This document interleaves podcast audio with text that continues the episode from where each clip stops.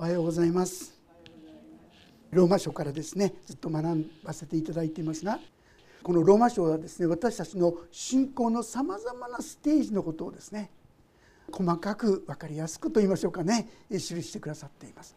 ただそのこと細かいがゆえにちょっとですね分かりにくいなというところが多々あるかなと思うんですね。でもそれを一つ一つ受け取っていく時に私の信仰生活の大きな力になっていくかと思います。え今日のところもですね有名な箇所なんですがタイトルを「神のご計画」というそういうタイトルにですねさせていただきました。実は私たちは神様がどんな意図で今の世界、まあ、今の歩みを導いておられるかこういうことを正しく理解する必要があろうかと思います。もしですね目的もゴールも何もわからないとですね訳が分かんなくなってしまう。信仰生活があるんだけど一体私はこれからどこに向かっていこうとしてるんだろうか？何でこういうことが起きてるんだろうか？これから先どうなっていくんだろうか？そんなことがきちんと受け止められていくとある意味で安心して今の歩みを続けることができるんですがそうでないとですねこれからどうしよう？なんてことになってしまいます。そういう意味で今日の箇所短い箇所ですが私たちがこれから向かおうとしているところ。あるいは今まで導かれた事柄それを細かくですねコンパクトにまとめてくださっているんですね。そういう意味で初めにですねこの29節30節というところをご一緒に読んでみたいと思います。29節30節ご一緒に見しましょう。3はい神はあらかじめ知っている人たちを神の形と同じ姿にあらかじめ定められたのです。それは多くの兄弟たちの中で御子が長子となるためです。神はあらかじめ定めた人たちをさらに召し召した人たちをさらに義と認め義と認めた私たちにはさらに栄光をお与えになりました。ありがとうございます。まあ、さーっと読んでしまうとですね頭に残らないんですが大切なことは神様は私たちにどのような目標といいましょうかゴールを定めてくださっているか。今読み取れたでしょうか？29節の言葉を読みますとですねこう書いてありますね。巫女の形と同じ姿にあらかじめ定められた。私たちの将来図設計図は巫女と同じ姿。このことを考えたことがあったでしょうか、まあ、私たちはですね罪が許されるためにイエス様来てくださったんですよ。このイエス様を信じると罪許されて神の子供になれるんですよ。あそうですかよかったよかったじゃあイエス様信じますなんて言ってですね万歳これで私は天国に行けるなんてここで終わってしまっていることはないかということなんですよ。これはあくまでも入り口です。救われないことにはこの神の姿に変わっていくことは始まらないんです。でもイエス・キリストを信じて救われた人は徐々に徐々にしかし確かな意味でイエス様の姿に変えられていく。いかがでしょう？変えられてきてるでしょうかね？私たちはこのことをしっかりと理解していくことが必要かと思います。もうちょっと細かく見ていきたいと思いますが神はあらかじめ知っている人たちって書いてあります。誰のことでしょう？これ私たちのことですよ。私たちを神子の形と同じ姿にあらかじめ定められた。どういうことでしょうか？エペソ人への手紙の一章というところを挙げていただけるでしょうか？エペソ人への手紙一章の4節というところ。ページが384ページになりますが1章の4節もし開けられたらご一緒に読んでみたいと思います。よろしいでしょうか？エペソ1章4節3はいすなわち神は世界のもといが据えられる前からこの方にあってして私たちを選び見舞いに聖なる傷のないものにしようとされたのです。私たち案外ですねこういう言葉をさらって読んじゃってですね自分のことだと読まないんじゃないかと思うんですがこれとんでもないとてつもない計画が記されていたってことです。いつですか？いいですか？私たちがこの世に生まれるもっと前いやもっと前どころか地のもといの据えられる前だって言うんです皆さん。とんでもない永遠の昔にもう私たちは神に知られていた。ご存知だったでしょうか？え？私がイエス様を信じた時にイエス様は私のことを見たんじゃないの？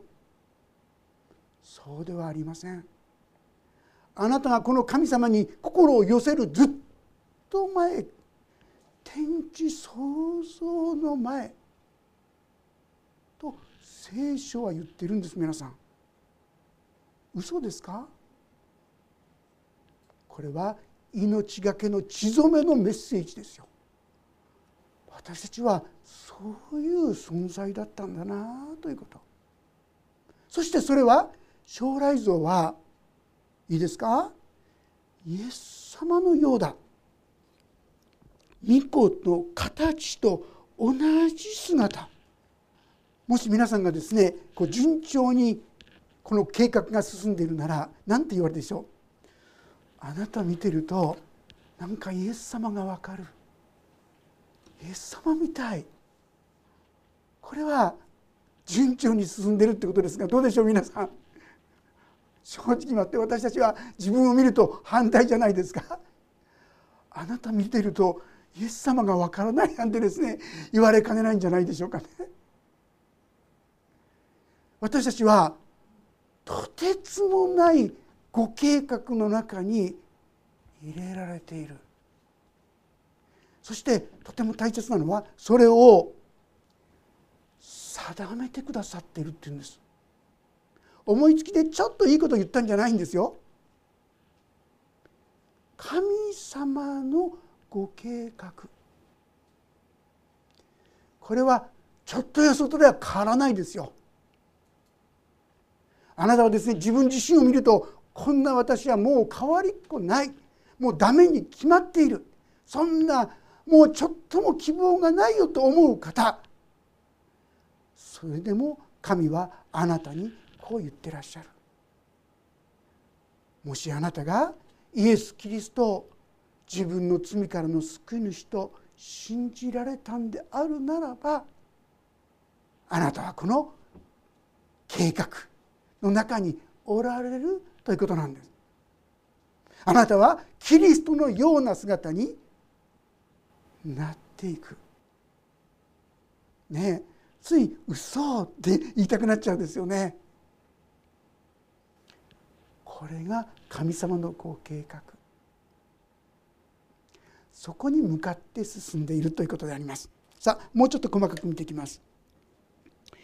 それは多くの兄弟たちの中で巫女が長子となるためですこの長子というのはプロトコスという言葉なんですがこれはまあ家族の中でも一番大切な存在という意味がありますがでも言い換えれば長子です。長男です。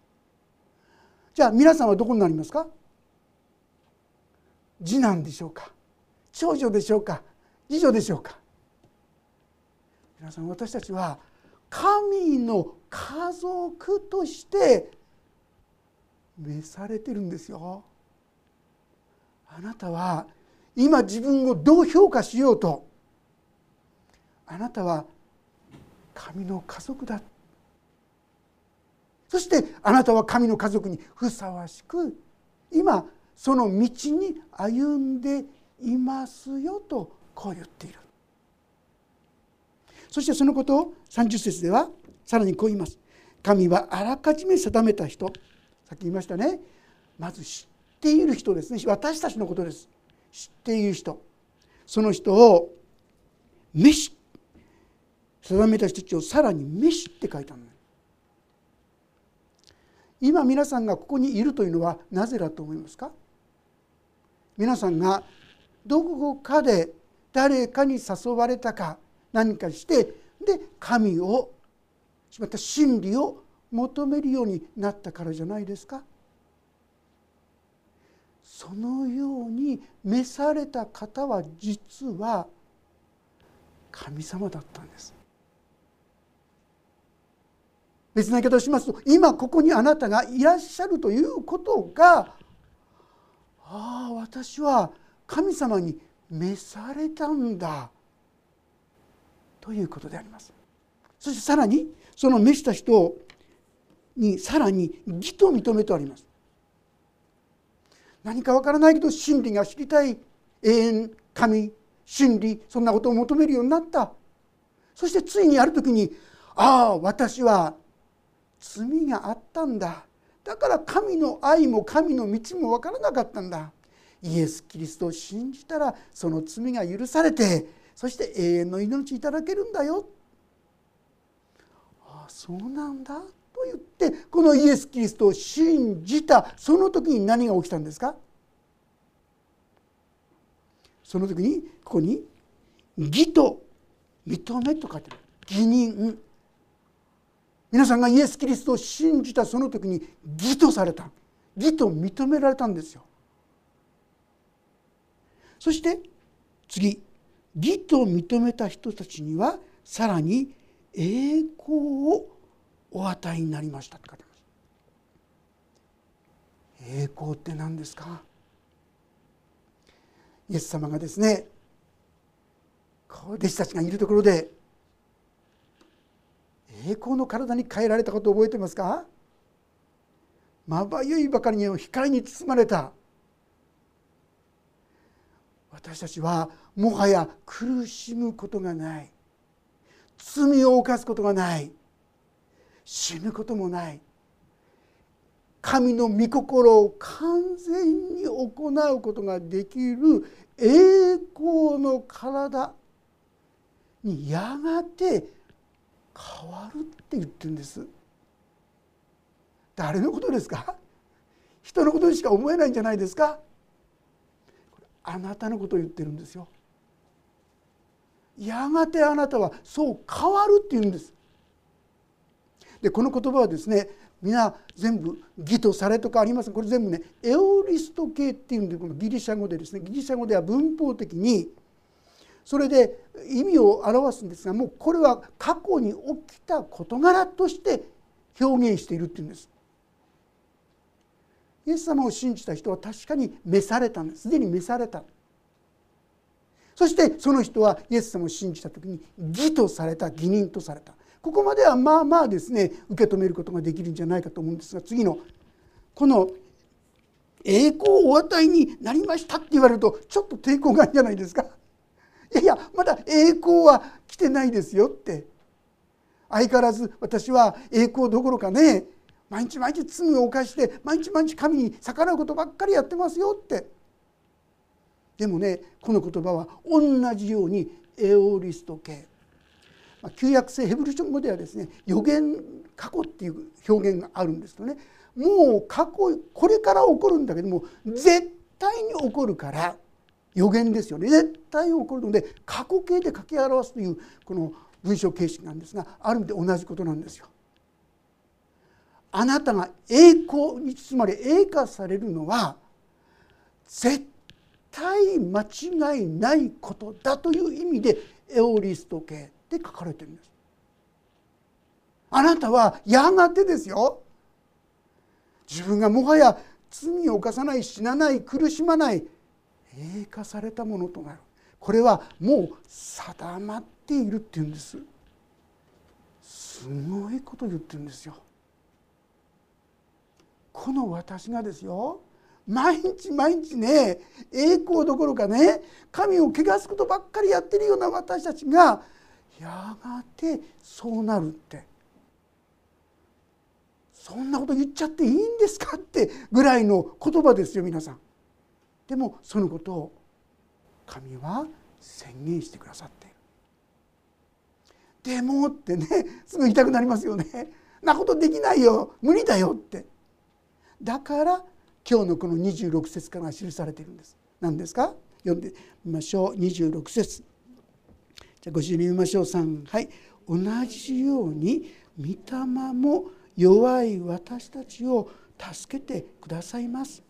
私たちは何をどう祈ったらよいかわからないのですが御霊ご自身が言葉にならないうめきを持って取りなしてくださるのです。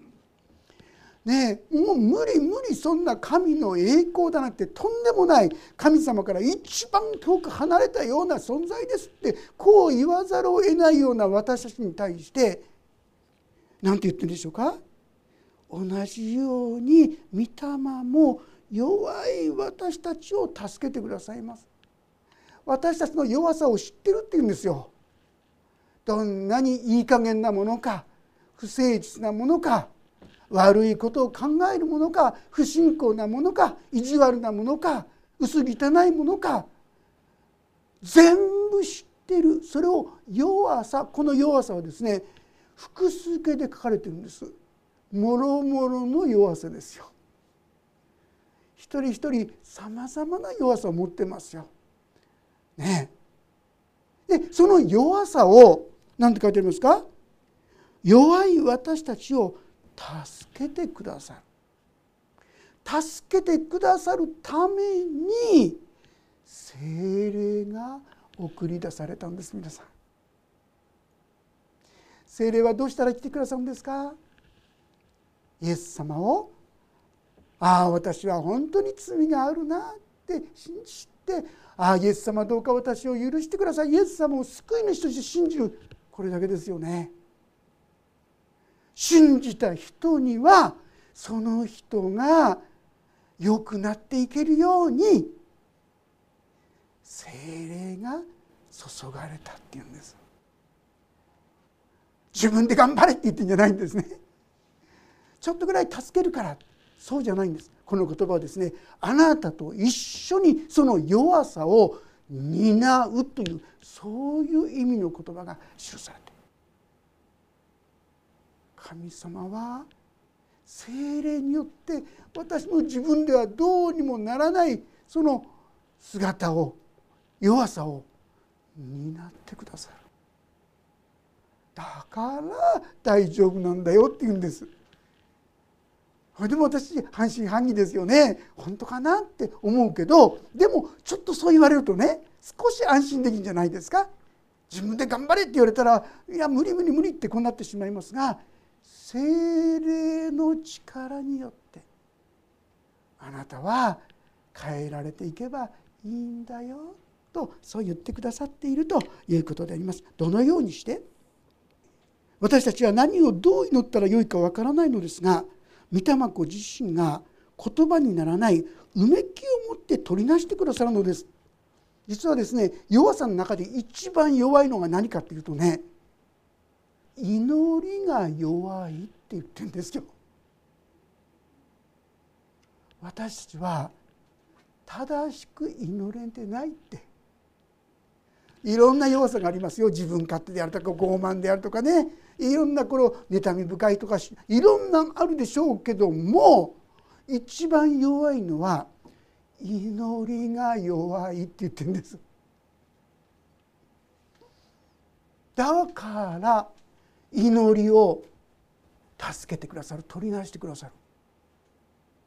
まあ考えてみればですねもし私たちがですよ本当にスムーズに祈ることができるようになっていたらどんな問題があっても「神様あなたはこれを益としてくださるんですね。感謝します」って。またそうなるでしょうしこれをどうしようどうしよう。あなた方の思い煩いを一切神に委ねなさい。あ委ねればいいんですねって言って。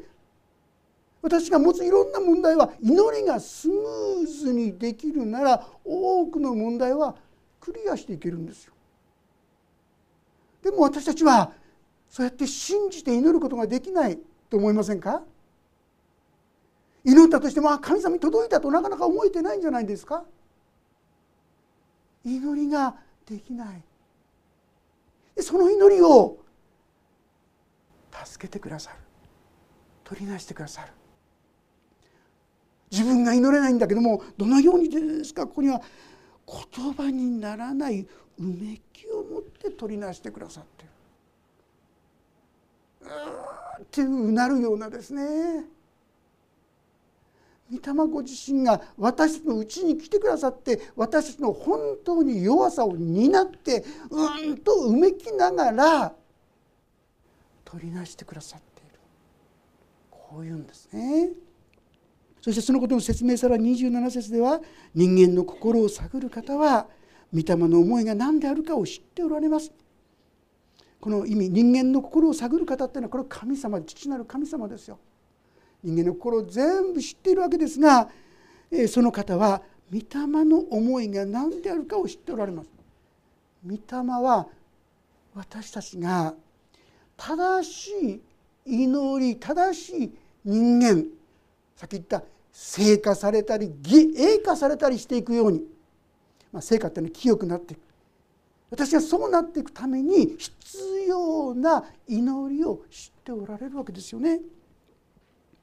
でここに27節ここがなぜなら御霊は神の御心に従って生徒たちのために取りなしてくださるから。私たちに必要な取りなしをしてくださる。ああこの人には忍耐が持てない。神をでもそれを自分で祈ることもできない。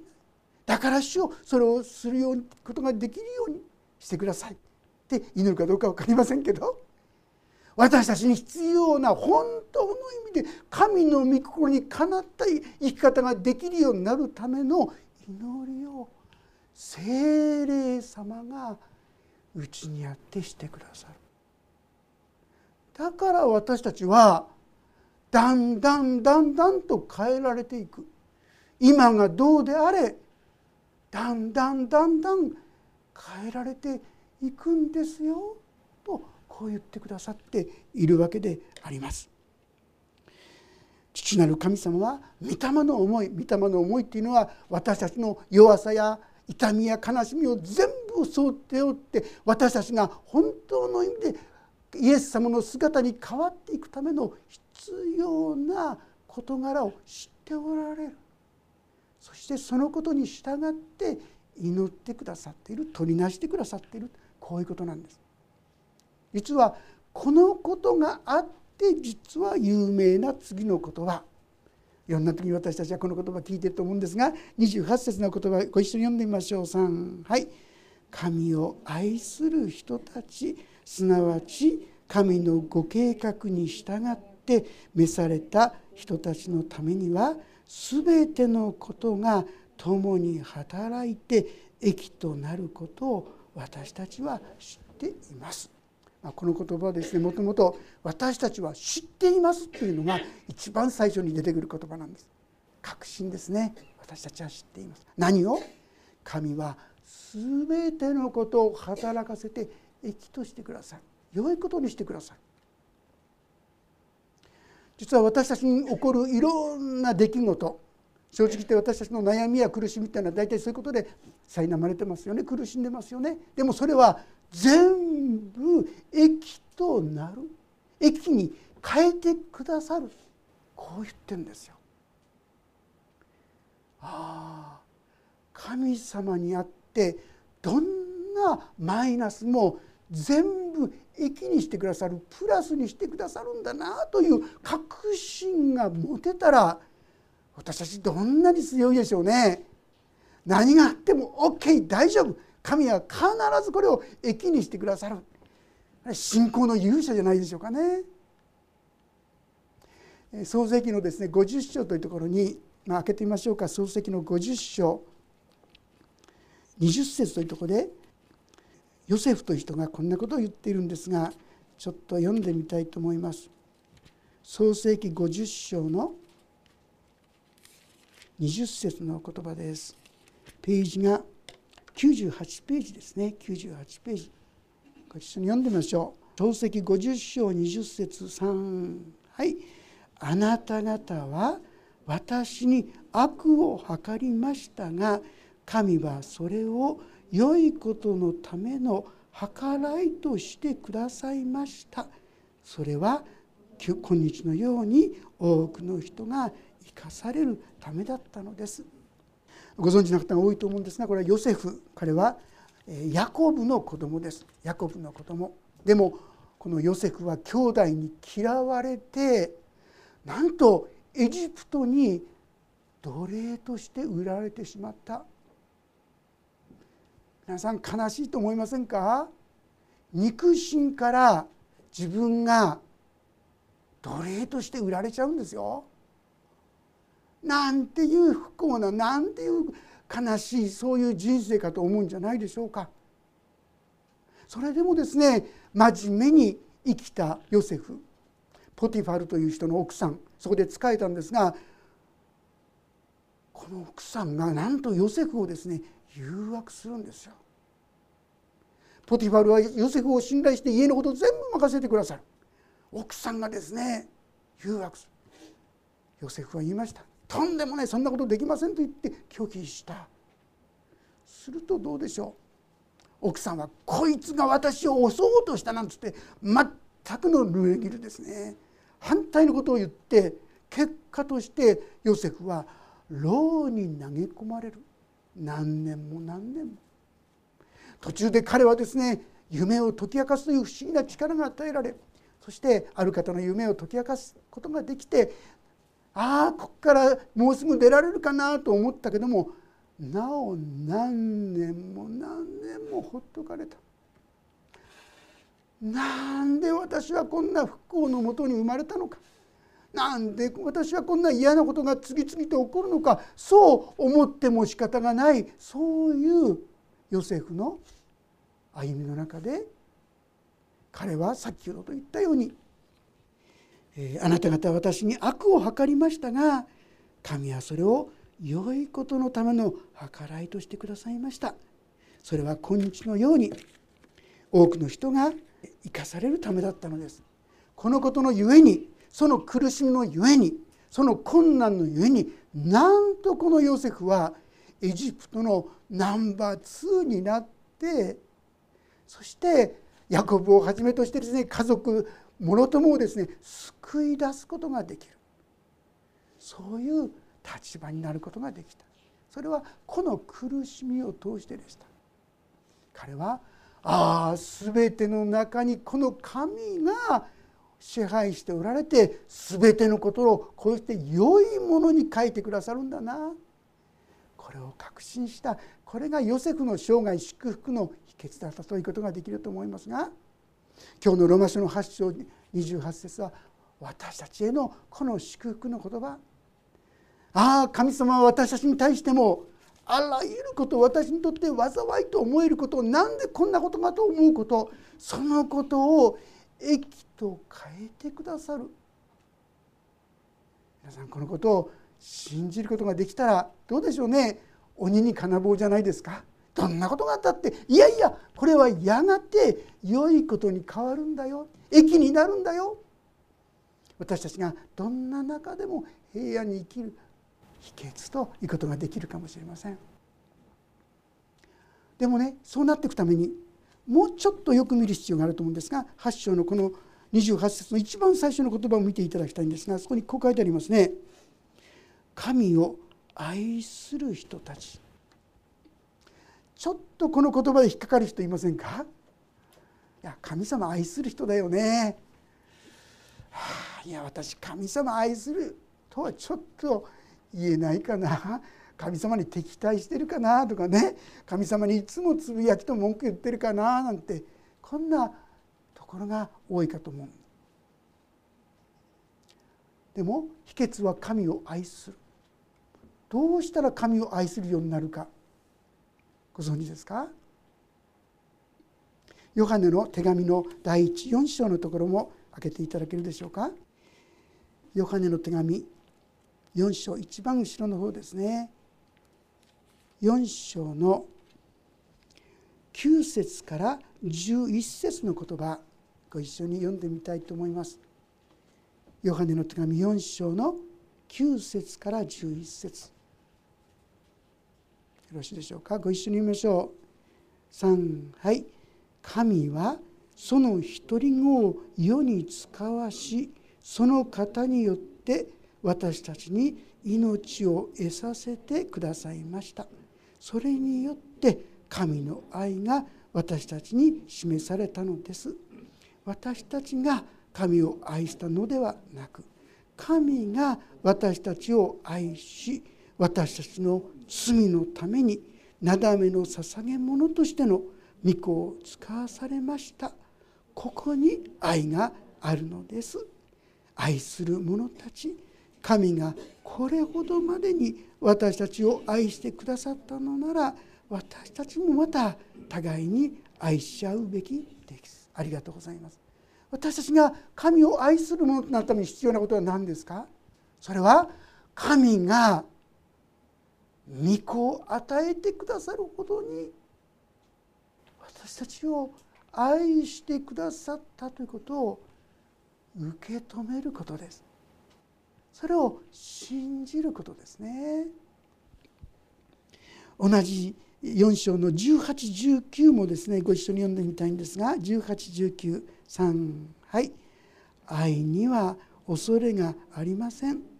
全き愛は恐れを締め出します。恐れには罰が伴い恐れる者は愛において全きものとなっていないのです。私たちは愛しています。神がまず私たちを愛してくださったからです。神がまず私たちを愛してくださった。このことを私たちがしっかり受け取っていく時に私たちは愛しています。私たちも愛していますということができるようになる。この神の愛を私たちが受け取りきってないので神様が愛する。そのことをですね受け取ることがなかなか難しいのかな。そう思います。私も長い間ですねこの神の愛があまりよく分からなかった。だから神様あなたをの愛がよく分かるようにあなたを愛せるようにしてくださいってずっと祈ってました。そして正直言っていつからだかわからないんです。いつからだかわからないんだけども私の心の中にはやっぱり私は神様が悲しまれることをしたくない。神様が喜ばれることをしたい。本当に本気でそういう思いが自分の中にあるということに気づき始めたんですね。神様が私を本当に愛してくださっている。このことを受け止めると私たちの中にもまた神をそして隣人を愛したいという気持ちが湧き上がってくる。これはまさしく神を愛する人々ですよね。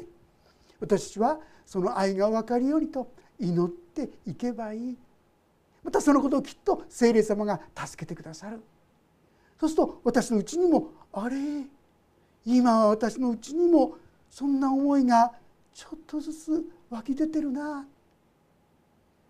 神様そのあなたにどんなことでも働かせて益としてくださるこのことを信じることができる。それこそがあなたの力。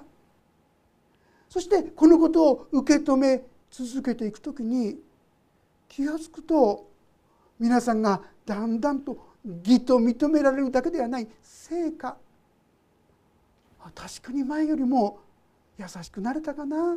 忍耐深くなれたかな。そして、まあ、正直言ってまだ私たちはこれは経験してないんですがやがては栄華です。本当にあなたの体はまばゆいばかりのものになる。体がそうなったわけじゃない。あなたの心も全てが御子イエス様のようだというそういう姿に変えられていく。大切なのはこのイエス様の愛の中にとどまっていること。イエス様言いましたね。私はブドウの木あなた方はその枝です。私の枝にとどまっているならあなた方は実を結ぶようになる。もし離れてしまうならあなた方はもう捨てられてしまう枯れてしまうと言ってますよね。イエス様の愛を新しくもう一度新しく受け止めてそしてその愛を本当に受け止めて信じて歩んでいきたいと思います。気が付くと私たちもああ確かにこの神様のご計画の中に受け入れられているんだな。そういう意味で嫌なことも悲しいことも辛いこともその時は悲しいし辛いんだけどもああこれも私を栄化させる成果させるための神様のご訓練なんだな私を今磨いてくれてるんだなそう思うことによって私の心は平安になっていくのではないかと思います。共にイエス様が言ってくださったこの道をですねそして定めてくださっていると言ってるのですからもう疑うことはやめて私のうちに来てくださった精霊の助けによって力によって私たちもちょっとずつちょっとずつ共に変えられていく。主のしもべとされてそして神の家族として共に歩むものとならせていただきたいと思います。お祈りをいたします。神様私のたちのために罪人のために汚れた者のためにあなたはとんでもない計画を立ててくださいました。でもそれはあなたのご計画でありあなたの定められであります。ですからやがて私たちも今たとえまだまだそこに全く遠いものであったとしてもあなたはそれをやがて私たちのうちに成し遂げてくださることを信じます。お一人一人に主よ今がたとえそうでなかったとしてもやがて神様はそうしてくださる。この信仰に歩ませてください。そして神様のこの恵みがお一人一人を新しく新しく恵みの世界とどうぞお導きくださるようにお願いします。御手に委ねます。イエス・キリストの皆によって祈ります。アーメン。もうしばらくそれぞれに応答の祈りをお伝えください。